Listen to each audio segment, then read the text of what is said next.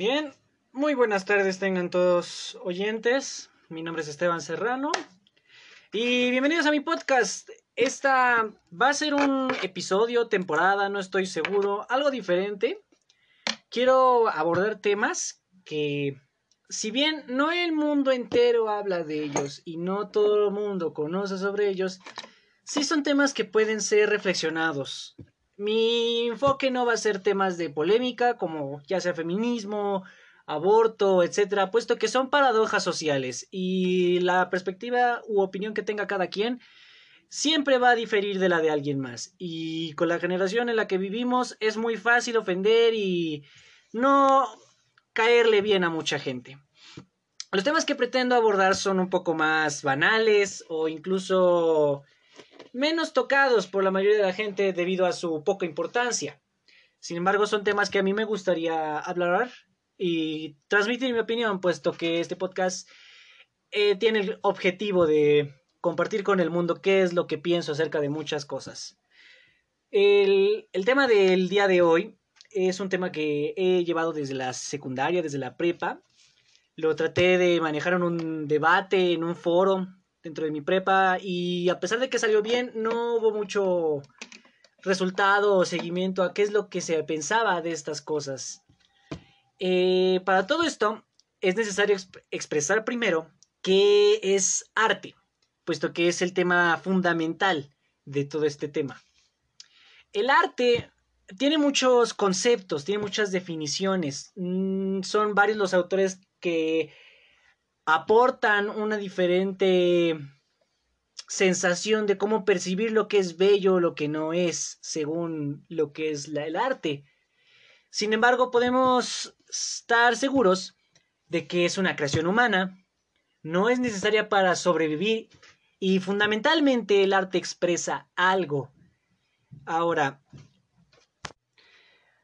es necesario que te pongas a pensar yo voy a mencionarte los ejemplos que se me vayan ocurriendo y fundamentalmente del tema que voy a hablar, pero quiero que pienses un ejemplo o algo que tú hayas visto en cualquier otro tipo de arte, puesto que no son pocos y mucho menos los productos que son de cada medio eh, están limitados a un solo tipo o una sola vertiente.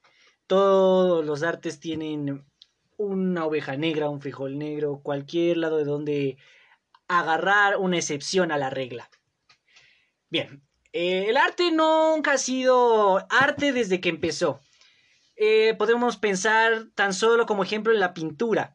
La pintura desde los años en los que estaban los cavernícolas se desarrolló, se hacían dibujos en las paredes expresando las vivencias o los significados, las perspectivas que tenían cada uno de los individuos que pintaban sobre las paredes.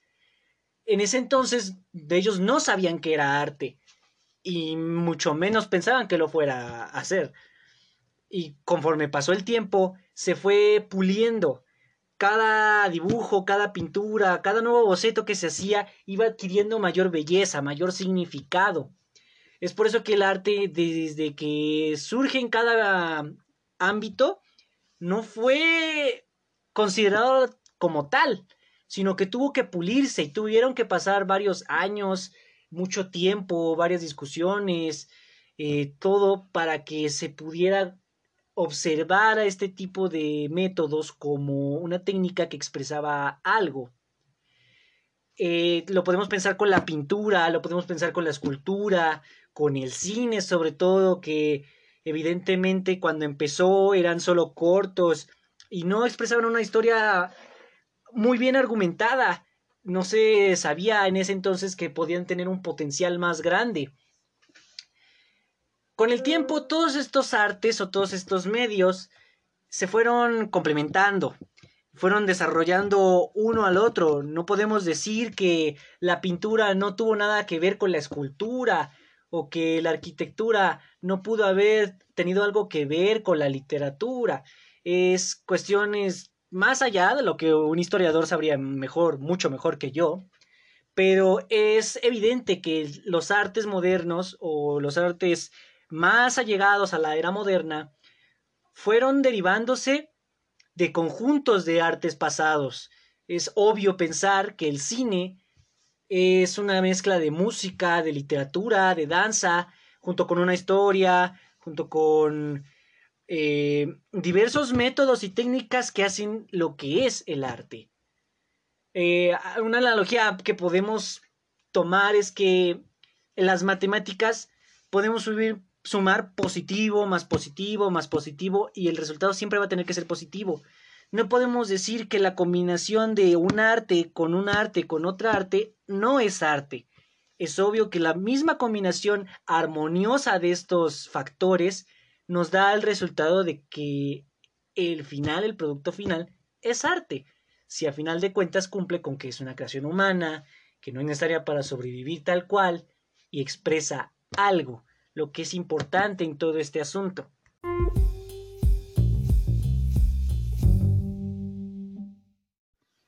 Bien, sabemos ahora entonces qué es el arte, cómo es que ha surgido, al menos desde una perspectiva básica, puesto que yo no soy un experto tal cual, ni alguien con años de experiencia en el tema.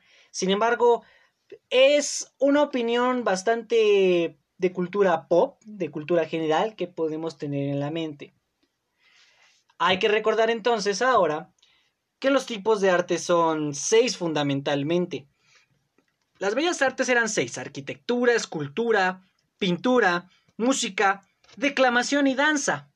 La declamación incluía lo que hoy conocemos como la literatura y la música incluía lo que es conocido como teatro. El teatro es otro perfecto ejemplo de cómo es que se considera algo que contiene varios ámbitos de arte y a ese mismo producto final no se le considera tal cual arte, lo cual es como una equivocación, una contrariedad. Derivado de esto es que se considera el cine como el séptimo arte. Por lo tanto, tendríamos que, para una época actual, la arquitectura, la escultura, la pintura, la música, la literatura, la danza y el cine serían los artes comúnmente mencionados en todo el mundo. Y aquí viene el gran giro de tuerca y que espero no dejes de escuchar este podcast porque es importante retomar que con la era tecnológica que vivimos y con los años cómo van evolucionando y cómo es que el medio digital se está transformando, no es descabellado pensar y es muy, muy profundo analizar que los videojuegos son considerados ahora el octavo arte. Y en un segundo te voy a explicar por qué. Es importante que recuerdes que los videojuegos, como los tenemos en un estigma de que son de entretenimiento infantil o que solo sirven para venderse y para entretener a las masas, es un estigma que se originó desde los tiempos de los arcades y desde las máquinas recreativas, donde no se podía hacer mucho más que ir con tus amigos y gastar un poco de dinero y competir con tus amigos para ver quién era el más apto o el más capaz, quién tenía las habilidades mejor desarrolladas, etc. Pero esto sigue siendo un ejemplo bastante crudo de cómo es que fue evolucionando cada ámbito del arte, puesto que, como lo mencionaba ya, el dibujo en su principio no se le consideraba así, fueron años de pulirlo. Los videojuegos, cuando iniciaron, eran solamente un producto comercial, era algo que existía y ya. Sin embargo, con el paso del tiempo y con el desarrollo de técnicas, métodos, procesos, protocolos para ir desarrollando nuevas historias, nuevas mecánicas, nuevos fundamentos para elaborar más videojuegos, fue entonces que se le consideró ser un arte. Y esta discusión no lleva solo unos dos, tres años, es una discusión de al menos diez años, puesto que hay videos, información, blogs, cualquier tipo de documentación que te puedas imaginar referente al tema, con al menos nueve años de antigüedad. No es algo que esté surgiendo apenas. Y como en cualquier arte, siempre existe un ámbito comercial y un ámbito artístico. Sabemos que la arquitectura, la música, la pintura, hay quienes se dedican a estos eh, a este tipo de arte porque es lo que les apasiona, lo que los mueve, lo que los motiva. Este tipo de artes les provoca sensaciones de satisfacción, felicidad al desarrollar nuevas obras, desarrollar nuevas pistas de música, al pintar un nuevo lienzo, por más complicado o, simple que sea, quieren expresarse a través de todos estos medios. Y los videojuegos no son una excepción a la regla. A pesar de que la mayoría de los videojuegos están en el ámbito comercial, siempre ha habido títulos y siempre han habido artistas y creadores que buscan desarrollar una historia o mecánicas o algún tipo de experiencia que les ayude a los consumidores a sentir lo que el autor sintió. Tal vez no de la manera más exacta o no precisamente como ellos lo pensarían, pero van desarrollando cada una de sus ideas a modo o con el motivo de que el espectador, el consumidor, el jugador pueda tener una perspectiva una nueva experiencia, que es lo que a final de cuentas vende un videojuego, la experiencia. Muchos se quejan de que no todos los videojuegos son arte, de que muchos son solo hechos para vender y para sacar más dinero, que es el lado comercial. Sin embargo, todos venden una experiencia, y es que este medio tiene la ventaja de poder interpretar o comunicar algo que puede que no nunca puedas vivir por carne propia es, común la discusión de que si los juegos de fútbol o los que emulan los deportes tal cual son videojuegos eh, dignos de ser catalogados como buenos o de calidad. Y ciertamente hay cosas que podemos eh, tener en cuenta en este debate. Pero a final de cuentas, estos juegos venden la experiencia de ser un jugador de alto calibre, de ser un soldado de alto rango, de ser un superhéroe con grandes poderes, cosas que si bien no todo el mundo puede percibir y mucho menos transmitir, es lo que quiere expresar el autor o los creadores de estos videojuegos, lo cual no demerita para nada ninguno, sea de celular, sea de computadora, sea de consola, sea de marcas registradas, sea de empresas importantes o sea alguno desarrollado por algún chico en su eh, garage, todo puede ser válido mientras el autor o el creador quiere expresar algo, sea su motivo principal. Este es el lado artístico, hay que ver también el lado comercial en, en, en este ámbito y en otros. En los videojuegos es obvio que mm, los, de juegos de renombre eh, son Fortnite, Call of Duty, FIFA. Muchos de estos títulos pueden sonar familiares incluso para la gente que no es allegada a este medio. Y es que logran su cometido. Aparte de expresar algo, su motivo principal también es el vender, el seguir generando un producto que genere entre los consumidores mayor emoción, eh, expectativas. Estos productos comerciales también necesitan ser vendidos puesto que es uno de sus, sus fundamentos. Esto no demerita para nada que se le quite su parte artística, sin embargo es importante tomar en cuenta que no todos los videojuegos, ni todas las pinturas, ni toda la música tienen el mismo valor o la misma calidad artística. Si bien todos la tienen en el fondo por el propio hecho de ser arte, no todos expresan lo mismo, ni de la misma manera. Algunos lo expresan mejor, algunos expresan una, mejor idea, mientras que otros son una historia banal. Eh, un caso muy, muy real es la música. Hoy en día el, reggaetón es el género de música por excelencia. Es un género que ha conectado mucho con los jóvenes y que se ha mantenido vigente gracias a su facilidad gracias a, lo fácil que es introducirse en la cultura eh, popular y lo fácil que es de interpretar. ¿Es arte acaso esto? Pues podríamos decir que en el fondo por ser música lo es. Es arte. Sin embargo, no es un arte de increíble calidad.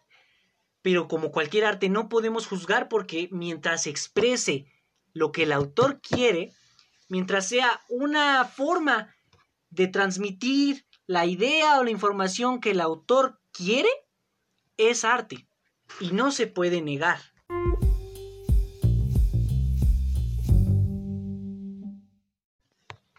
Bien, como cualquier otro proyecto, cualquier otro título, cualquier otro producto de cualquier otro ámbito artístico, a veces se requiere de una o más personas adicionales.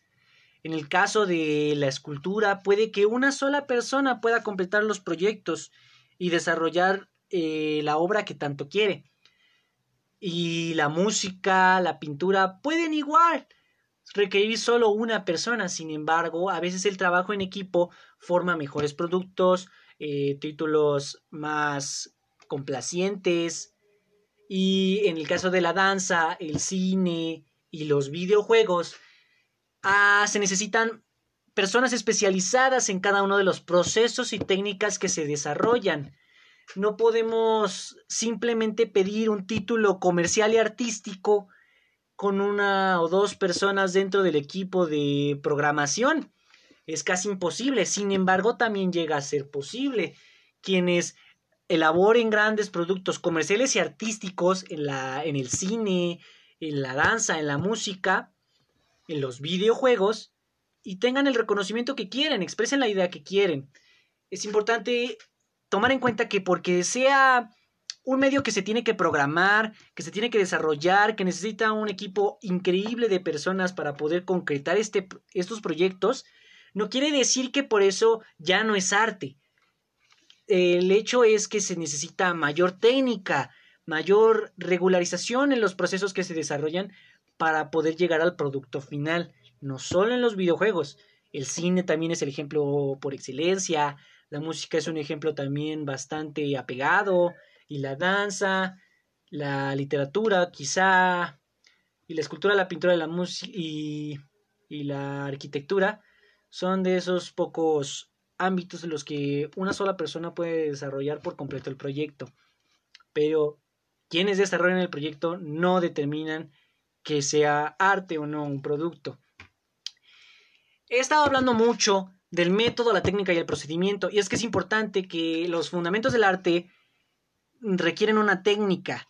Es por eso que varias corrientes como el barroco, como el humanismo, como varios métodos para pintar, fueron adquiriendo la popularidad puesto que varios artistas utilizaban la técnica o el método para pintar similar a otros, y es que esos otros en conjunto conformaban toda la corriente. No podemos negar que en los videojuegos pasa algo similar. Los videojuegos o títulos que están enfocados a la educación, por así decirlo, requieren cierto tipo de técnica, cierto tipo de lenguaje, procesos, protocolos para que esos sean enfocados a niños o a gente que necesite esa educación. Los juegos más violentos que requieren mayor tipo de violencia, un lenguaje menos sutil, más directo, más crudo, requieren igual una técnica, un método, una investigación por parte de los creadores para saber que se está llevando de manera adecuada. El motivo fundamental de cualquier proyecto artístico es expresar algo, como ya lo he dicho. Y es que nunca vas a encontrar un producto artístico que no tenga este, este factor, ya sea en la arquitectura, la escultura, la pintura, la música, la literatura, la danza y el cine. Cualquier obra que veas, cualquier obra que analices, expresa algo, una historia, una idea, una información. Y eso es la, la parte fundamental. Es lo que no debemos olvidar nunca cuando se hable de arte. Expresa algo y puede ser tan banal como el amor, o puede ser tan complicado como un diálogo o debate entre dos personalidades que residen en un mismo cuerpo. Puede ser muy complejo o muy simple, pero mientras exprese algo es arte.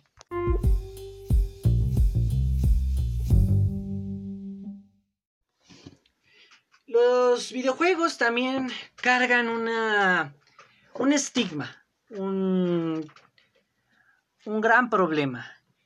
Y es que se suele comunicar muy fácil que los videojuegos generan violencia.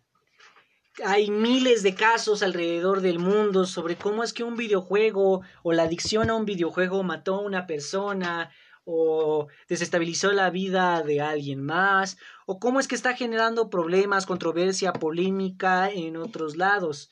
Y esto no es, no es propio de los videojuegos. Eh, también el arte en su, en su época más antigua, como con la pintura, desarrolló polémica, eh, habían temas que no se tocaban, o había temas que solo tenías que tocar. Todos los medios artísticos han sufrido sus problemas, han sufrido polémicas, y eh, es probable que en el futuro, cuando surja un nuevo tipo de tecnología o un nuevo medio, de inmediato va a recibir perspectivas malas, opiniones negativas. Y es que la tele y el radio en cuanto llegaron también tuvieron miles de críticas. El radio se libró un poco y ahora se le, se le ve como un medio culto, como algo que expresa la verdad, algo en, el, en lo que debes fiarte. Pero en su momento no fue así. Fue una, fue una serie de procesos, un, de cambios de opiniones, de cambios de ideales, de madurez racional que fueron llevando a la opinión popular a ver que la radio no era el impacto negativo que estaban creyendo, era más que eso. Los videojuegos falta un poco para que se les acepte todavía como son, pero la influencia negativa ha sido un problema, porque se cree firmemente que los videojuegos se basan en la violencia o utilizan la violencia la glorifican y que se basan en ello, pero este concepto es totalmente erróneo. La violencia siempre ha sido parte del instinto humano y no existirá nunca un detonante general incontrolable para todas las personas. Si bien, claro, violencia genera más violencia y obviamente alguien va a reaccionar cuando lo insultes, eh, nunca, vas, nunca va a haber un factor innegable o incontrolable para que cualquier ser humano estalle en violencia. Si bien a todo el mundo le afectan las groserías, muchos podemos controlarlas, muchos sabemos reaccionar, algunos son más viscerales y al contrario de reaccionar de manera positiva, reaccionan de manera negativa de inmediato cualquier tipo de instinto. Pero entonces, esto es un problema de las personas en general, de la psique humana, no de los videojuegos. Eh, el videojuego es otro medio más que expresa el concepto de victoria o derrota como condición de progreso.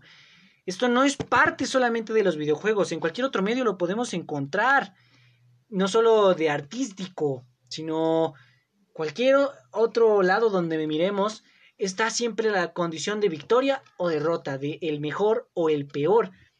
Y la violencia siempre ha estado parte, ya sea mínima o en su mayoría, en todos estos casos.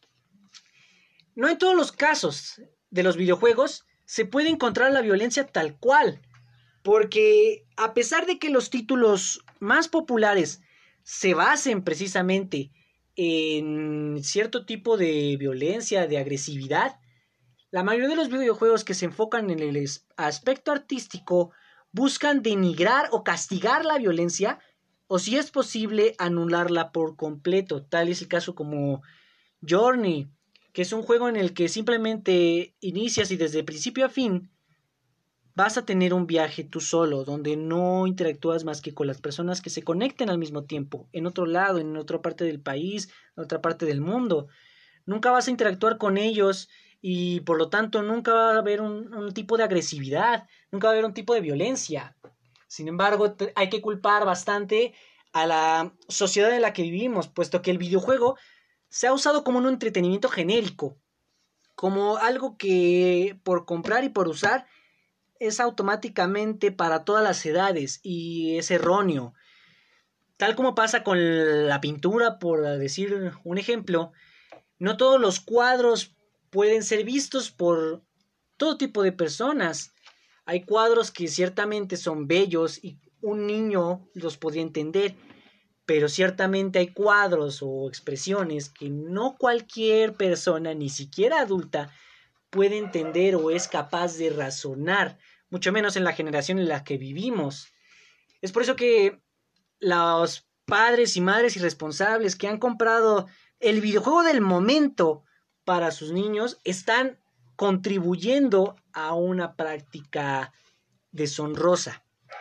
El hecho de que un videojuego sea popular no quiere decir que sea correcto o sea apropiado para todos los públicos. Cada título, cada producto requiere su propia madurez o perspectiva para usarse. Para esto se creó el, la organización que regula el tipo de público que puede usar un videojuego, la ESRB, que si bien no recuerdo el significado de sus siglas, se originó en principio por la salida de Mortal Kombat, un videojuego extremadamente violento para la época, que gracias a la ignorancia de muchos padres y de muchas madres, se compraba para niños pequeños, cuando en verdad este título debía haber sido solo jugado por, si acaso, adolescentes y adultos. Este tipo de conflictos generó este, esta organización y esta organización hasta el momento ha sido capaz de clasificar bien, ha sido capaz de clasificar correctamente la mayoría de los títulos para que no haya más problemas y sin embargo los padres y las madres siguen ignorando estas recomendaciones a pesar de que es bastante obvio que en las cajas de los productos viene el público al que va dirigido. Es importante que recuerden que no porque algo sea popular quiere decir que es correcto.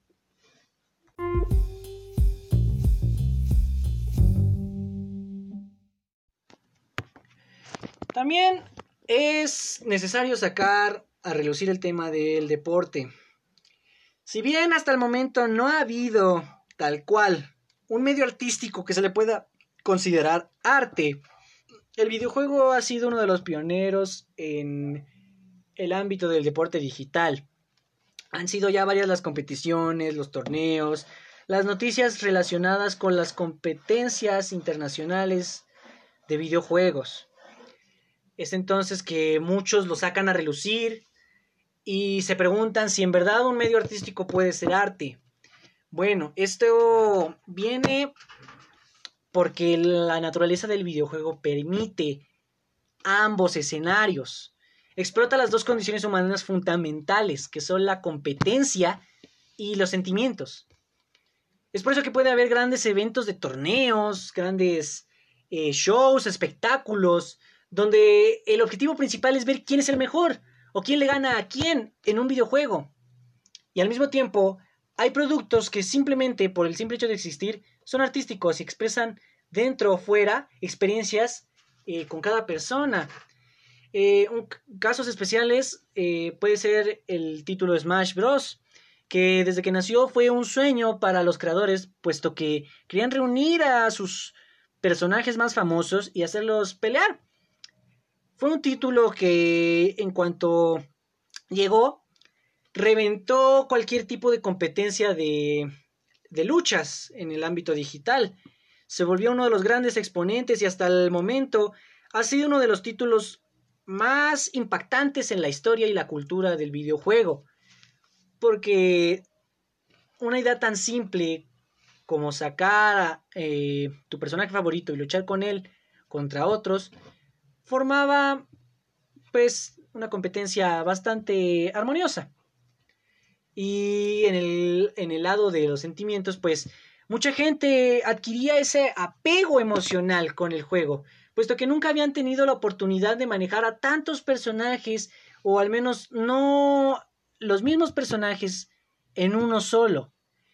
Este título llegó y revolucionó tanto porque incluso en el mismo medio de los videojuegos se luchaba a favor de que fuera un videojuego de peleas, mientras que varios expertos o allegados con otros títulos de pelea no estaban muy en, muy en acuerdo. Es entonces que fue de los primeros títulos que pudo combinar ambos temas, el deporte y el arte. Una experiencia también que ha resonado un poco. Es una historia de un chico que vio una historia un tanto emotiva a través de un videojuego. algo que no cualquiera está familiarizado y que es difícil de creer para muchas personas. Eh, la historia circula desde hace varios años en Internet y aunque hay detalles que se pueden perder o detalles que se pueden agregar, la historia es básicamente la misma. Y es que el videojuego no solo puede impactar con lo que vivimos dentro del mismo, sino con lo que vivimos fuera y alrededor del mismo. La historia de este chico, que por lo que me acuerdo, su nombre de jugador era 00 War Therapy, 00, era un chico, un joven, cuya edad no me acuerdo, que había jugado un título de carreras con su padre. Mucho tiempo lo jugó y disfrutó varios momentos con su familia, pero sobre todo con su padre. Desgraciadamente el padre de este chico falleció a una edad relativamente temprana. Y es entonces que el chico abandonó el juego por un gran rato. No lo volvió a tocar puesto que no sentía la misma experiencia cuando jugaba con su padre. Después de mucho tiempo, eh, volvió a este videojuego y vio que había varios récords aún marcados. Estos, mar estos récords los había realizado algunos su padre y algunos ellos. Es entonces que él, como un tipo de honor, trató de romper los récords para mostrar desde el más allá, por así decirlo, que había mejorado y había cumplido un sueño de su padre. Sin embargo, el, el giro de la trama es que el chico había podido cumplir todos los récords y cuando llegó al último eh, decidió parar. Decidió parar el carro que manejaba antes de la línea de meta y dejar que el fantasma de su padre lo rebasara. Para quienes no están muy allegados con los videojuegos, hay un modo de juego en los títulos de carreras en los que se te permite completar una carrera en menor tiempo. Cuando alguien logra realizar esta meta, se guarda un holograma. Este holograma va a correr exactamente la misma ruta que trazó el jugador cuando alguien más quiera batir este récord, pareciendo un fantasma. Cuando el chico se paró frente a la meta y no la rebasó, dejó que el fantasma entonces ganara y el fantasma siguiera ahí guardado. Él expresó que había hecho esto porque, en cierto modo, ese fantasma del carro era la representación digital de su padre y no quería que su padre muriera o se olvidara. Es entonces que decidió no batir ese récord y dejó que el fantasma de su padre siguiera viviendo en el videojuego.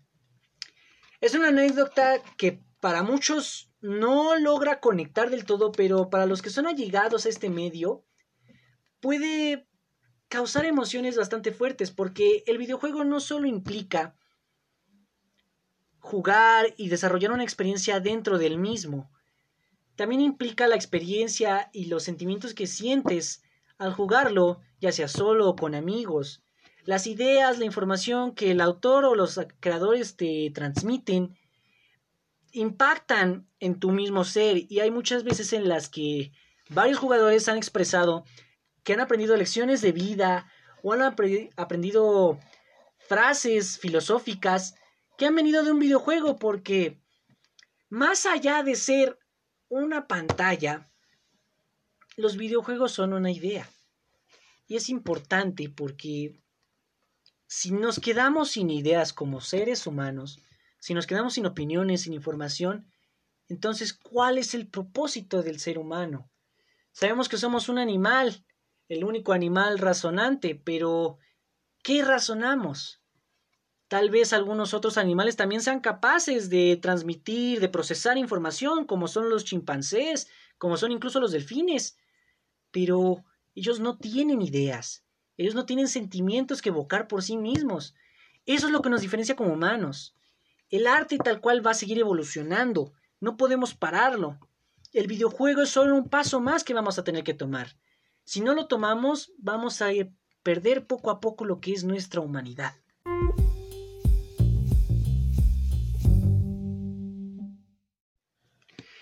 Por último, quiero mencionar un caso especial.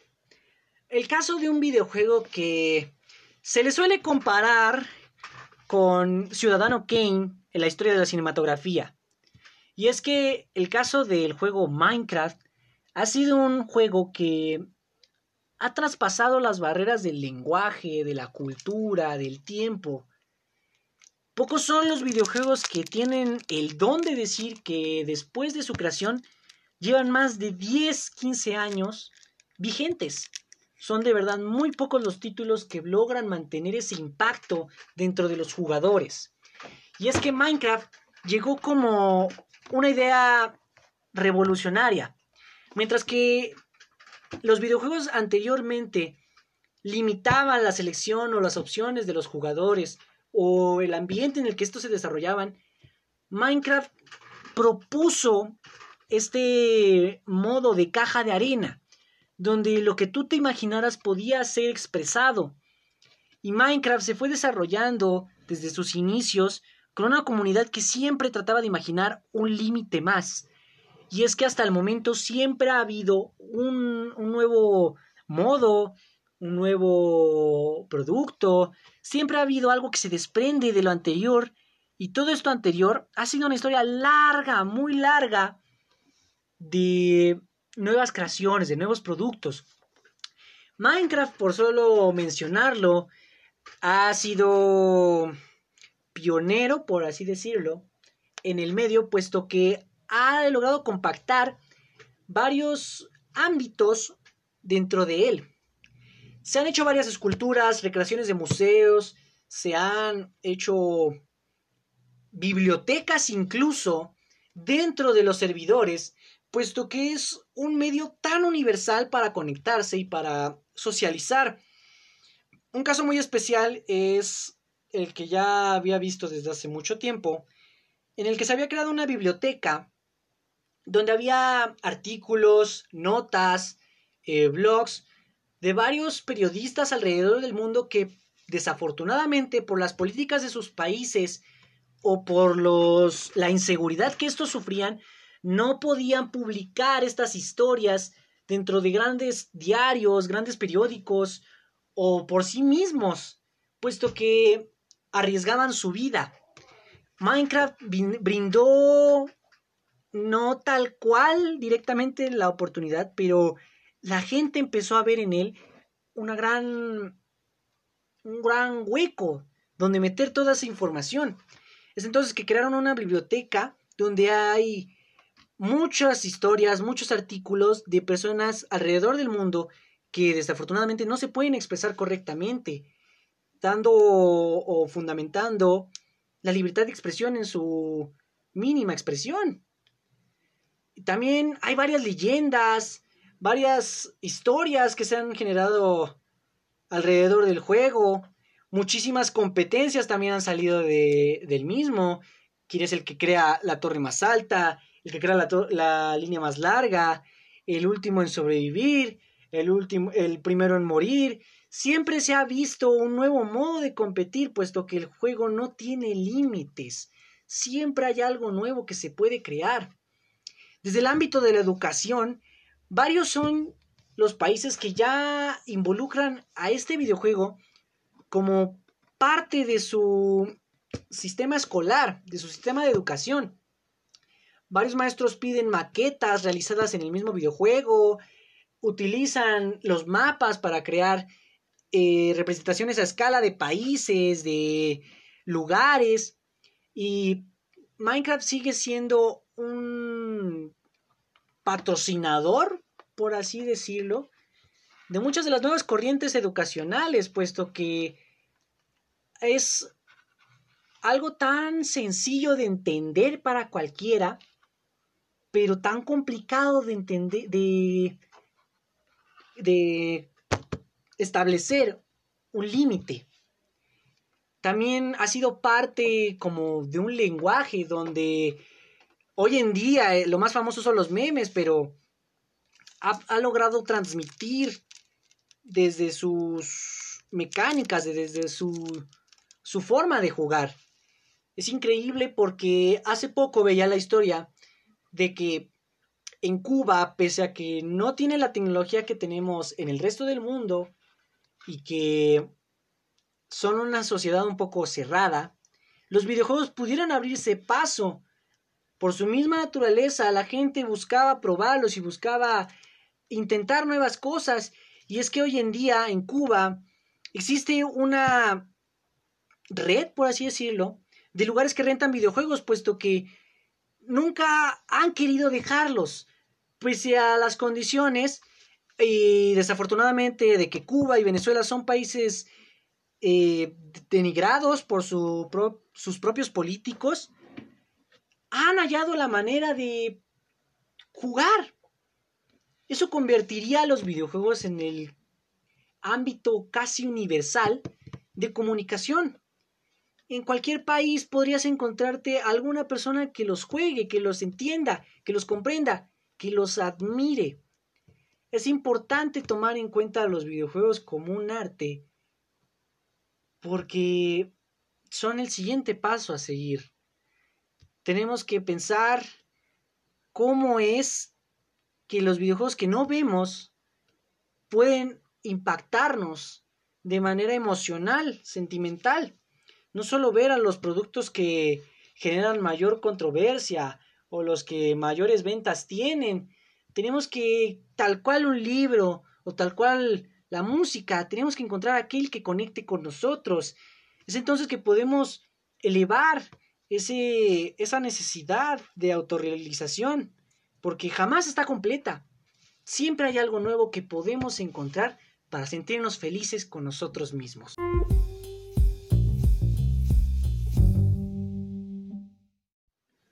Sin más que decir por el momento, espero te haya agradado, espero hayas escuchado mi opinión sobre este tema me gustaría mucho saber qué es lo que piensas tú. Puedes mandarme una nota de voz, ya sea por Anchor o por Facebook.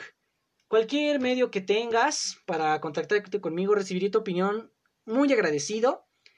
Eh, esta nueva temporada o estos nuevos podcasts, por así decirlo, van a estar enfocados a temas que deberíamos tratar.